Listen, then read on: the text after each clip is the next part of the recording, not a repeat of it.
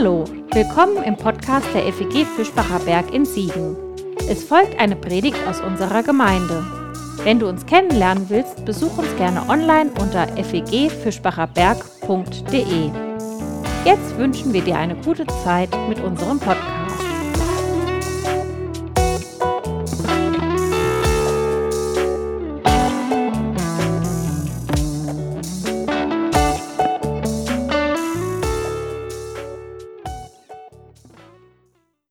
Hören aus Genesis 7 die Verse 1 bis 16 nach der revidierten Luther-Übersetzung. Und der Herr sprach zu Noah, Geh in die Arche, du und dein ganzes Haus, denn dich habe ich für gerecht befunden vor mir zu dieser Zeit. Von allen reinen Tieren nimm zu dir je sieben, das Männchen und sein Weibchen. Von den unreinen Tieren aber je ein Paar, das Männchen und sein Weibchen. Desgleichen von den Vögeln unter dem Himmel, je sieben, Männchen und Weibchen, um Nachkommen am Leben zu erhalten auf der ganzen Erde. Denn von heute an in sieben Tagen will ich regnen lassen auf Erden 40 Tage und 40 Nächte und vertilgen von dem Erdboden alles Lebendige, das ich gemacht habe. Und Noah tat alles, was ihm der Herr gebot. Er war aber 600 Jahre alt, als die Sintflut auf Erden kam, und er ging in die Arche mit seinen Söhnen, seiner Frau und den Frauen seiner Söhne vor den Wassern der Sintflut. Von den reinen Tieren und von den unreinen und von den Vögeln und von allem Gewürm auf Erden gingen sie zu ihm in die Arche, paarweise, je ein Männchen und Weibchen, wie ihm Gott geboten hatte. Und als die sieben Tage vergangen waren, kamen die Wasser der Sintflut auf Erden. In dem 600. Lebensjahr Noahs am 17. Tag des zweiten Monats, an diesem Tag brachen alle Brunnen der großen Tiefe auf und traten sich, taten sich die Fenster des Himmels auf und ein Regen kam auf Erden 40 Tage und 40 Nächte. An eben diesem Tag ging Noah in die Arche mit Sem, Ham und Japhet, seinen Söhnen und mit seiner Frau und den drei Frauen seiner Söhne, dazu alles wilde Getier nach seiner Art, alles Vieh nach seiner Art, alles Gewürm, das auf Erden kriecht, nach seiner Art und alle Vögel nach ihrer Art, alles, was fliegen konnte, alles, was Fittiche hatte, das ging alles zu Noah in die Arche paarweise, von allem Fleisch darin Odem des Lebens war. Und das waren Männchen und Weibchen von allem Fleisch, und sie gingen hinein, wie denn Gott ihm geboten hatte. Und der Herr schloss hinter ihm zu. In einem Deutschaufsatz, wenn man das äh, abgeben würde, man würde mehrfach am Rand am Ende ein W finden für Wiederholung. Und das fällt ja auch wirklich auf. Hier wird doppelt und dreifach erzählt. Und wenn wir mal annehmen, dass das nicht bloße Unfähigkeit der ErzählerInnen ist, dann sind das vielleicht Signale für das, was wichtig ist. So eine Art biblischer Morsecode, je öfter wir etwas sagen, desto wichtiger ist es. Und deshalb sollen drei dieser Wiederholungssignale uns heute mal unsere Gedanken sortieren, ehrlicherweise vor allem äh, meine Gedanken irgendwie versuchen zu sortieren. Dreimal wird gesagt, dass Gott etwas befohlen hatte. Unser erster Gedanke dreht sich also genau um diese Frage, was es bedeuten könnte, von göttlicher Weisung, vom göttlichen Gebot oder von Gehorsam zu sprechen. Ganze fünfmal, das fällt ja auch auf, werden Männchen und Weibchen erwähnt und es liegt auf der Hand, dass es dabei irgendwie um das Fortbestehen und Überleben des Lebens geht. Und noch einmal dreimal wird auf hier unterschiedliche Weise erzählt, wie die Menschen die Arche besteigen. Und weil sie so unterschiedlich erwähnt und benannt werden, schauen wir uns sie, die Menschen, am Ende noch etwas genauer an. Also Gehorsam, Leben und Menschen. Mit diesen drei Koordinaten stechen wir mit Noah in See und navigieren uns mal durch diese Textflut. Weisung und Gehorsam unser erster Gedankengang. Dreimal wird betont, dass jemand auf das Hey Gottes anspringt und Folge leistet. So richtig Gehorsam. Und das scheint ein wichtiger Zug in unserer Geschichte zu sein, der Gehorsam. Aber was bedeutet das? Gehorsam, was soll das sein? Was ist Gehorsam? Für mich ist das seit einiger Zeit irgendwie die spannendste oder eine der spannendsten Fragen des christlichen Glaubens. Wie haben wir uns das vorzustellen? Wie haben wir uns die Sache mit dem göttlichen Gehorsam, mit dieser göttlichen Weisung zu denken? Wie auch immer man das sprachlich verpackt, das ist relativ egal, ob man vom Gebot spricht, vom Gesetz, von der Weisung oder vom Willen Gottes. Das ist überall ungefähr das gleiche Problem. Und mich interessiert dabei so ganz allgemein dieses Verhältnis. Wie kann das gehen? Dieses Verhältnis zwischen dem, was wir von Gott zu hören glauben und unserer Reaktion darauf. Ich glaube nämlich, dass das sehr viel komplizierter ist als bei Siri. Aber ich habe im Text etwas entdeckt, das uns vielleicht weiterhelfen kann. Zumindest hat es mir ein bisschen geholfen. Ich weiß aber nicht so genau, ob ich das heute aufs Papier gebracht habe, aufs digitale Papier. Also gehen alle Hä-Momente heute nochmal mehr auf meine Kappe. Wir schauen uns nochmal genauer an, wie denn eigentlich von dieser Weisung erzählt wird und vom Gehorsam. Und ich lasse die Katze direkt aus dem Sack im allerwörtlichsten Sinne, denn irgendwie werden hier Mensch und Tier nah aneinander gerückt. Sie stehen irgendwie nah beieinander, werden ein bisschen vermischt sogar. Erst folgt Noah der Anweisung, dann tun es die Tiere und am Ende tun es alle zusammen. Die Verbindung, die ist natürlich nicht eindeutig, dass man jetzt das genau aufschlüsseln könnte, aber irgendwie schwimmt dieser Gehorsam hier zwischen Mensch und Tier dahin. Hin und her. Und zumindest merkt man, diese Weisung Gottes, die hat irgendwie Auswirkungen auf Mensch und Tier. Die befolgen Mensch und Tier. Und diese kleine Entdeckung fand ich dann ziemlich spannend, denn sie bringt meine traditionelle Vorstellung von dem, was ich unter Gehorsam gelernt habe, gerade so im Sinne des Glaubens und von den göttlichen Geboten so ein bisschen durcheinander. Denn wir reden hier ja nicht über Hunde, die man auf bestimmte Befehle konditionieren könnte, über moderne Haustiere, sondern über wilde Tiere. Wir reden auch nicht über Gewohnheiten, die man irgendwie lernen kann und immer wieder trainiert und dann abrufen kann, sondern ja über ein völlig einmaliges Ereignis. Und vielleicht lege ich da etwas zu viel in dieses Textsignal hinein. Jedenfalls dachte ich, bei den Tieren dann, wenn das was mit den Tieren zu tun hat, wenn das was mit den Tieren macht, dieses göttliche Gebot, dann dachte ich an das, was man Instinkt nennt. Also ein Verhalten aufgrund von natürlichem oder angeborenem Gefühl. Und ich dachte so, das ist meine Idee, die ich irgendwie versucht habe in Worte zu fassen, vielleicht hat das göttliche Gebot ja tatsächlich mehr mit Instinkt zu tun als mit Gehorsam.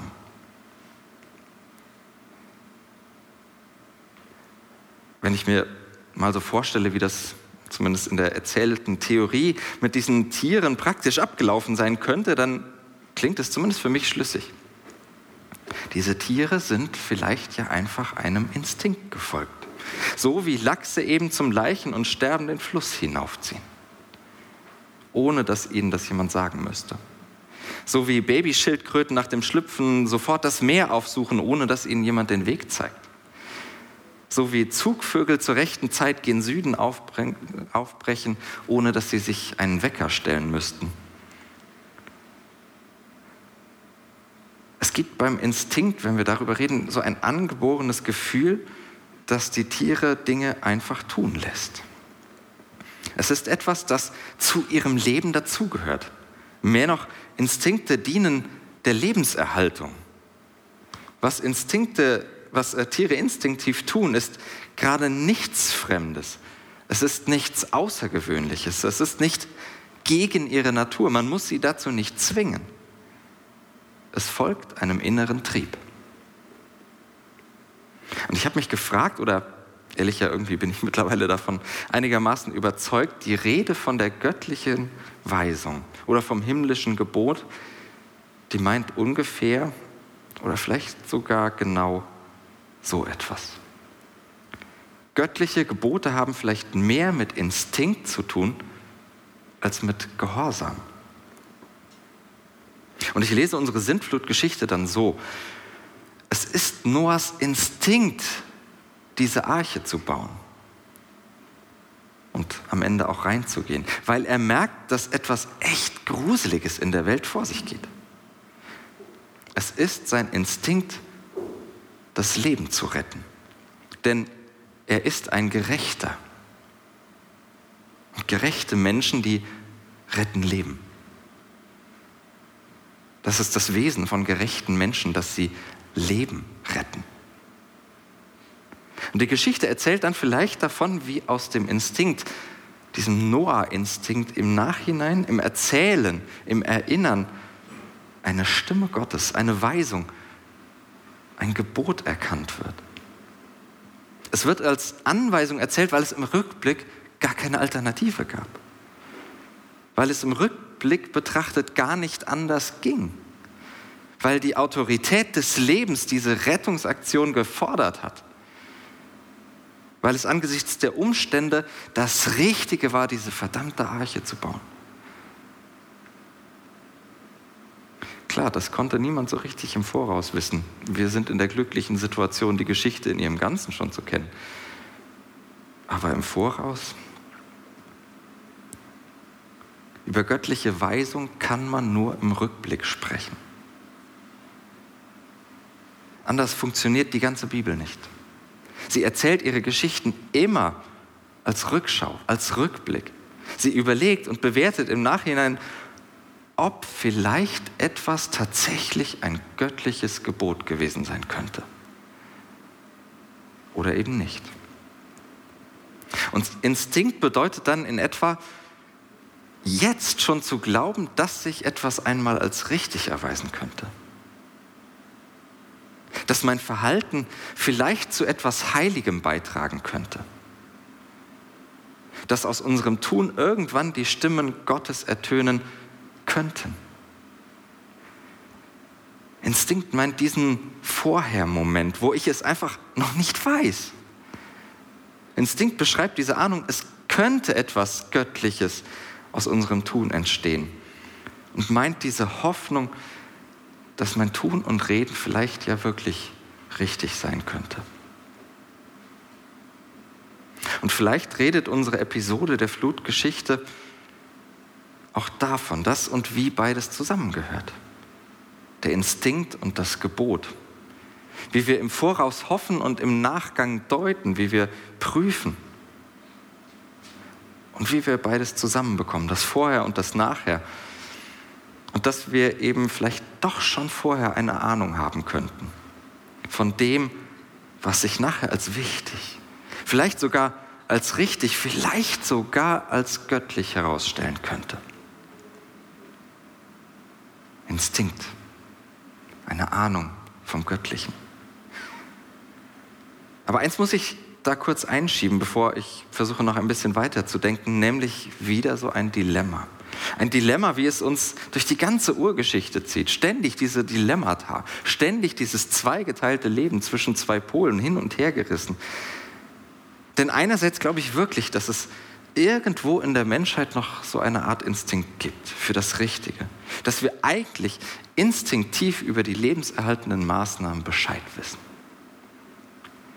Auch Paulus war zum Beispiel davon überzeugt, dass die Menschheit eigentlich im tiefsten Innersten wissen kann und dass sie weiß, was fürs Leben gut ist.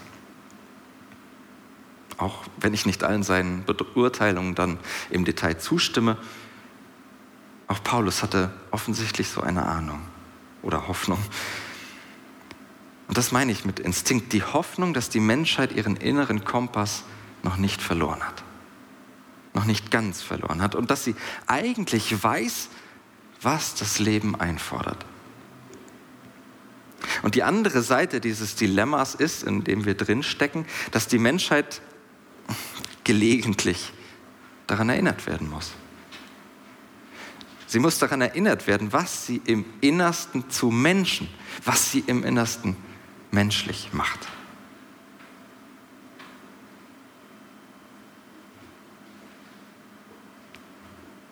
Denn es ist ja nur zu offensichtlich, dass dieser Instinkt, dieser innere Kompass richtig oft nicht richtig funktioniert. Und deswegen enthält die Idee von der göttlichen Weisung als Instinkt verstanden vielleicht beide Seiten des Dilemmas. Sie bestätigt, wo er funktioniert und sie kritisiert zugleich, wo er nicht oder nicht mehr funktioniert. Diese göttliche Weisung, auch sie ist nicht eindeutig, denn sie ist manchmal der Zuspruch und manchmal ist sie auch der schwer zu ertragende Widerspruch. Und einfacher als zweideutig ist sie leider nicht zu haben. Nochmal kurz zusammengefasst, bevor ich auch noch inhaltlich versuche, das ein bisschen äh, auszulegen. Wir haben beobachtet, dass die göttliche Weisung irgendwie Mensch und Tier umgreift. Ich habe dann behauptet, dass diese göttliche Weisung vielleicht mehr mit Instinkt zu tun haben könnte als mit Gehorsam. Und jetzt bleibt noch die Frage, wie kann ich denn diesen Instinkt beurteilen? Und wann wird vielleicht aus dem Instinkt eine göttliche Weisung? Und dazu schauen wir noch auf die beiden anderen Beobachtungen in dem Text. Das wird jetzt ein bisschen kürzer als der erste Teil. Auf Mensch und Leben und zuerst aufs Leben. Fünfmal wird ja gesagt, Männchen und Weibchen werden ausdrücklich erwähnt. Dabei geht es natürlich um Fortpflanzung, um den Lebenserhalt. Und in meiner Interpretation dieser Geschichte heißt das dann, es geht um das Leben. Inhalt und Ziel von allem, was sich vielleicht irgendwann einmal als göttliche Weisung herausstellen könnte, ist das Leben.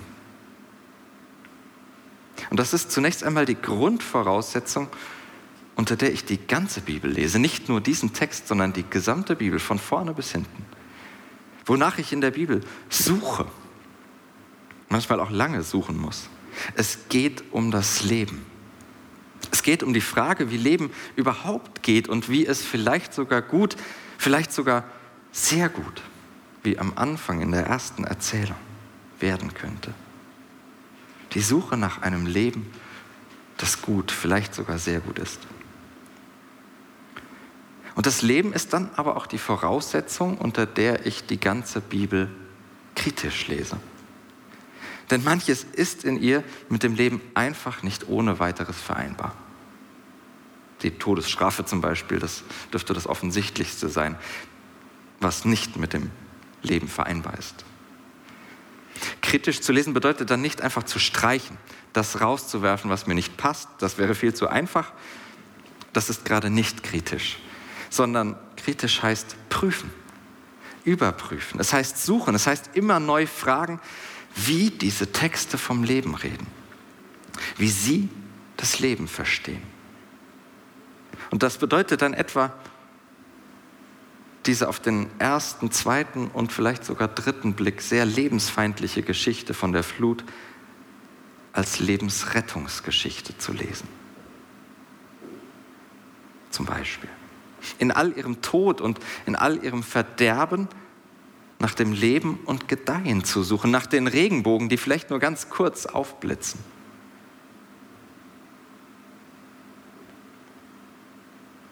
Weil Gott ein Gott des Lebens ist. Und deswegen kann etwas, das dem Leben schadet, niemals ein göttliches Gebot sein. Und das ist meine tiefste Überzeugung. Was dem Leben schadet, kann niemals ein göttliches Gebot gewesen sein. Und ich glaube, eigentlich ist die ganze Theologie genau so einfach. Nur leider ist das Leben selten so einfach. Davon redet, redet dieses dritte Wiederholungssignal zu mir. Dreimal besteigen die Menschen die lebensrettende Arche. Aber sie werden so ganz unterschiedlich beschrieben. Ist euch das aufgefallen? Beim ersten Mal ganz anonym und allgemein. Du und dein Haus. Hier wird nicht näher unterschieden zwischen den Menschen. Eine anonyme Menschenmasse sozusagen. Beim zweiten Mal werden zumindest verschiedene Personengruppen benannt. Söhne, Frau und Schwiegertöchter. Aber noch keine Namen. Erst im dritten Anlauf wird es detailliert und namentlich. Noah, Sem, Ham, Japhet. Und man muss zumindest mahnend erwähnen, dass die Frauen nicht namentlich genannt werden. Aber immerhin werden sie überhaupt benannt. Und spürt ihr diese Entwicklung zwischen diesen beiden Polen? Auf der einen Seite die Menschheit, auf der anderen Seite die Individuen, eigenständige Personen. Und dazu wird dann noch ein ganzer Katalog der unterschiedlichen Tierarten aufgeführt. Viermal wird betont, dass die Tiere je nach ihrer Art in die Arche steigen. Das heißt so viel wie in all ihrer Vielfalt, in all ihrer individuellen Besonderheit. Man kann sie unterscheiden. Zwischen der ganzen Menschheit und dem einzelnen Menschen.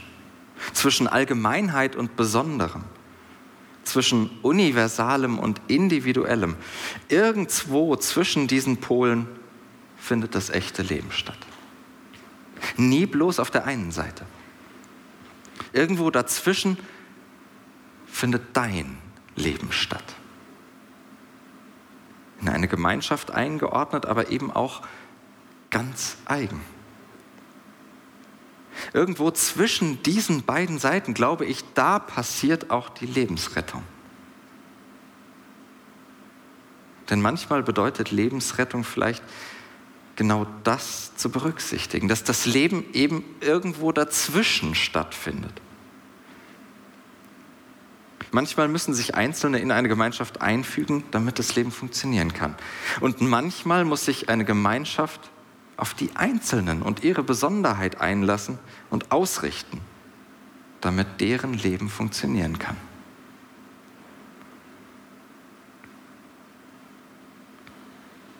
Manchmal braucht es die Regel, manchmal braucht es aber auch die Ausnahme, damit das Leben funktioniert, weil beides nicht ohne einander geht. Aber ich glaube, dass so das Leben geht. Zwischen all dem. Gemeinschaft und Einzelnen. Zwischen Regel und Ausnahme. Welche Ausnahme brauchst du zum Leben?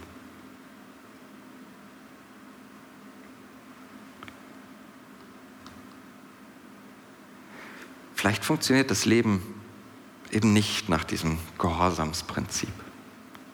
Schon gar nicht, wenn wir über Gott reden.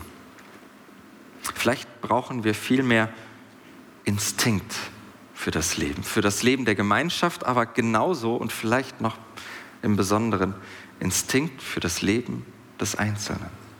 Instinkt für das göttliche Leben der Gemeinschaft, aber auch Instinkt für das heilige Leben der Einzelnen der anderen. Und irgendwie glaube ich, dass das letztlich auch die Art ist, wie Gott uns immer wieder begegnet. Mit einem ganz feinen Gespür für das Leben. Irgendwo zwischen Menschheit, anonymer Menschheit und Mensch mit Name und Geschichte. Dass Gott dir begegnet mit einem ganz sensiblen Instinkt für dein Leben. Amen.